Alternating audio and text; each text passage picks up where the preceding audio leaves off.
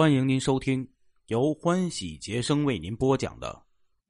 《刑事案件奇闻录之一九八一年厦门公交爆炸案》。一九八一年六月二十四日傍晚，福建厦门一辆通道式公共汽车在行驶中发生了强烈爆炸。爆炸后，街头处处都是尸体。肢体场面令人胆战心惊。公安部及时派专门人员和北京市公安局的同志赶赴厦门，并组织上海、浙江、江西等地公安机关协同作战。经过近一年的艰苦细致的工作，终于破获了这起特大爆炸案，确认了凶手，系从宁化劳改农场服刑期间潜逃的逃犯黄可芬。年龄二十七岁，因厌世、愤世嫉俗等多种原因，在购买了二十二包炸药、七百多支雷管后，于公交车上点燃引爆。六二四厦门公交爆炸案中，共死亡四十人，伤八十四人。爆炸现场惨不忍睹，汽车的前半截被炸得破烂不堪。左侧几乎全部断裂，七只单座架椅全部抛出车外，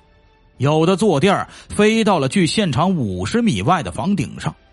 中轮护板被抛到了二十多米外，差速器被炸的掉在了地上，甚至在距炸点八十多米外的地方都散布着不少汽车零件的碎片。不仅横跨马路的高压电线被炸断，而且四周六七十米开外的建筑物的门窗、瓦片也受到了不同程度的损害。汽车四周被损坏的自行车横七竖八，死者伤员触目皆是，其惨烈程度难以言表。罪犯黄可芬，男，一九五三年八月出生。高小文化，浙江苍南县人。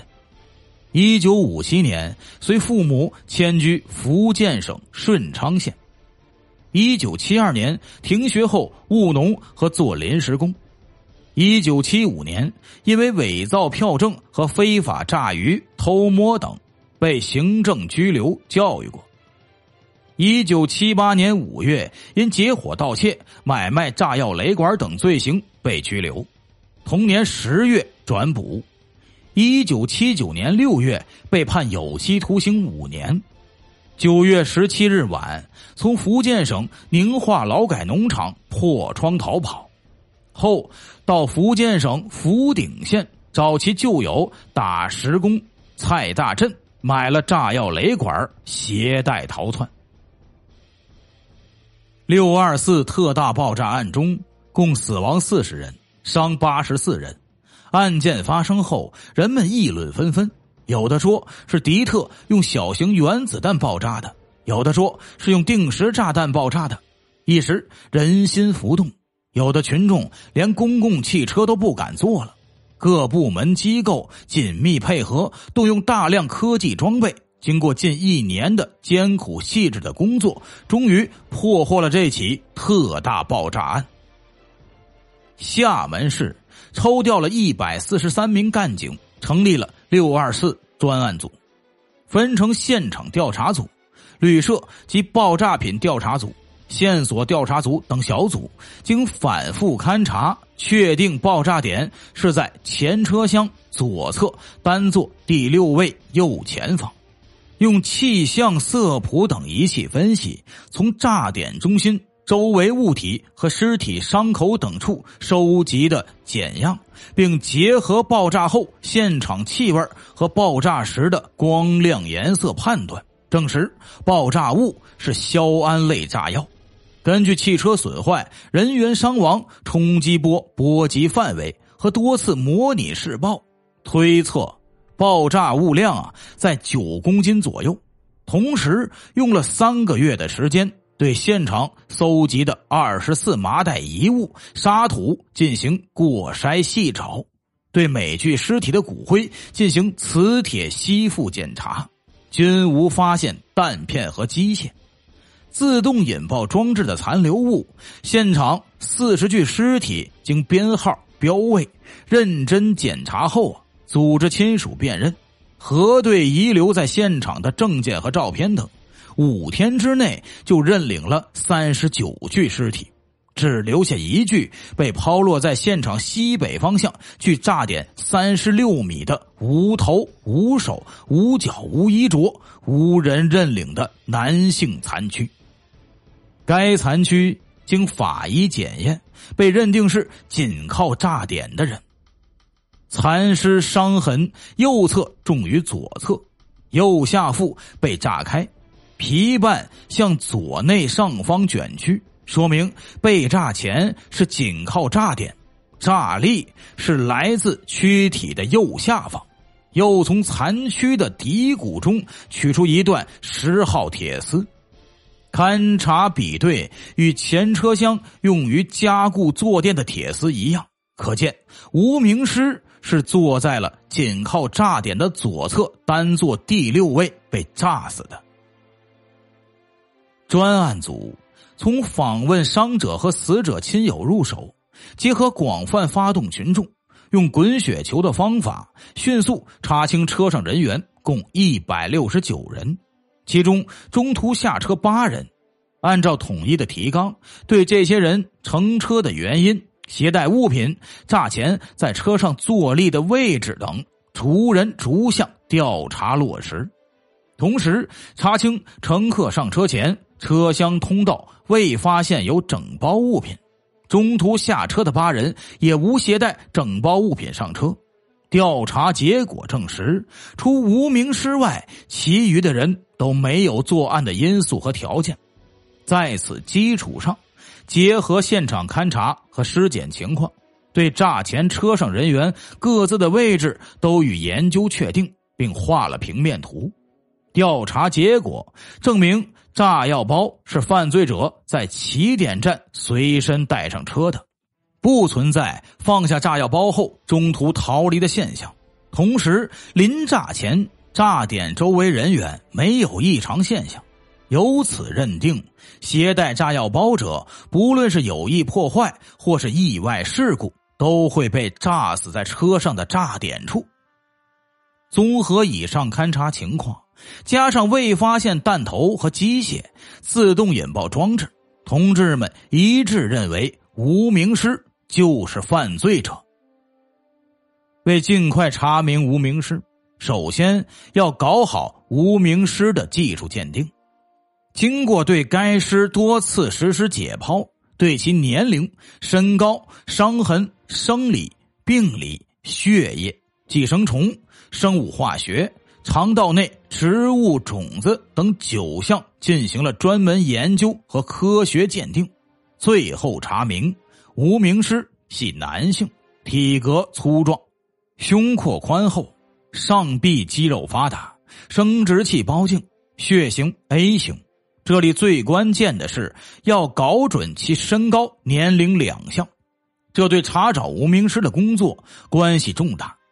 开始，警方推断无名尸身高一米六五至一米七零。三个月后，又请上海市相关部门复核鉴定，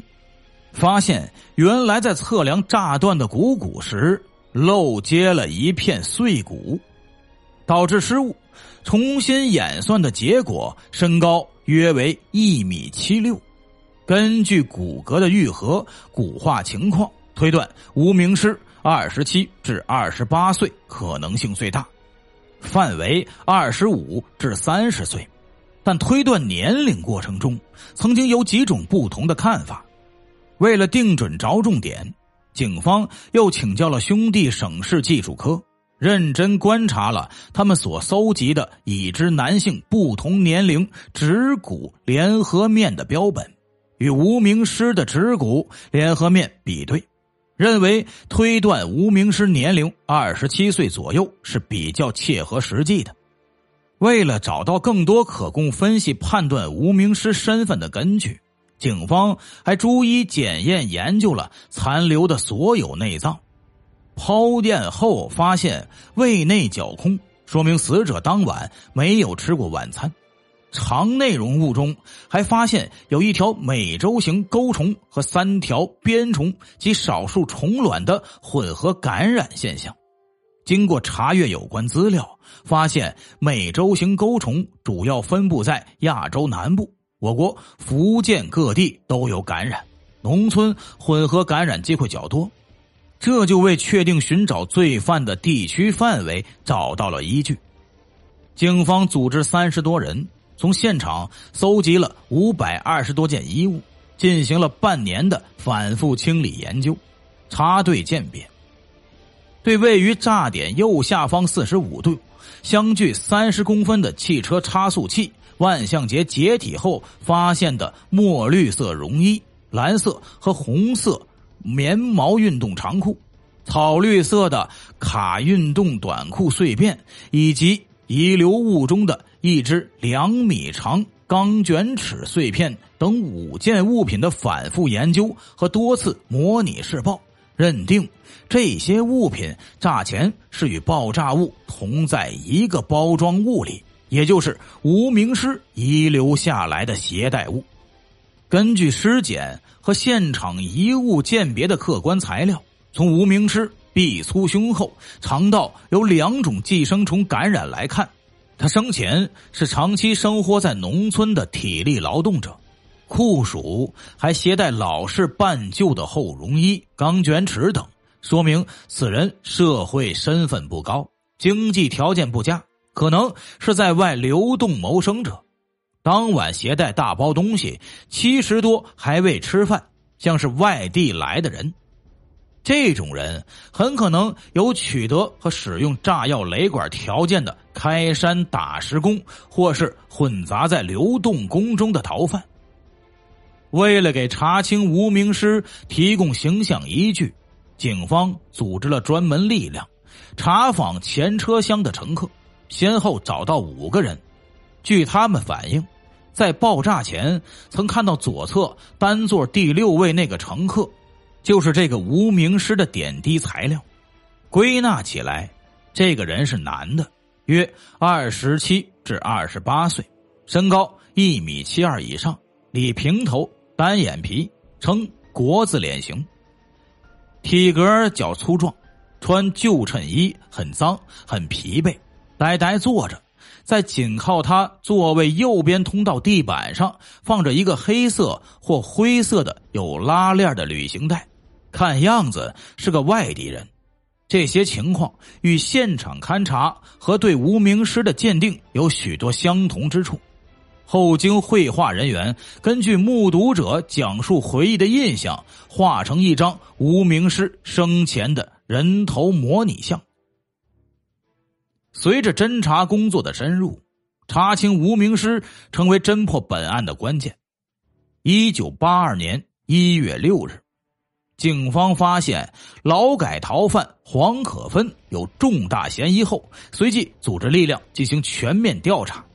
先后到过四个省市、第十三个地区、六十九个县市和五个劳改农场，查访了四百九十八人，对于关键问题都做到了详细的查证、反复的落实，至三月下旬查明黄系本案罪犯。特别是一九八二年三月十五日，在爆炸现场西北面与无名尸被抛落方向相同的木器厂仓库屋顶，发现了一只被炸断并已干缩发黑的断肢右手掌。经省厅组织刑侦处、福州铁路公安分处、福州市、厦门市公安局的痕迹技术员进行专题研究。把提取的指纹与黄范的指纹进行对比，认定同一，并经公安部幺二六研究所复核无误。同时，黄范的身高、血型、体态和平时携带物品均与现场遗留物一致。警方随即集中全力，花了三个月的时间，进一步调查黄范逃跑后的行踪。并分别向上级有关部门做了报告，至此，案件终于水落石出，铁证如山。听众朋友，今天的故事就为您播讲到这里了，感谢您的收听。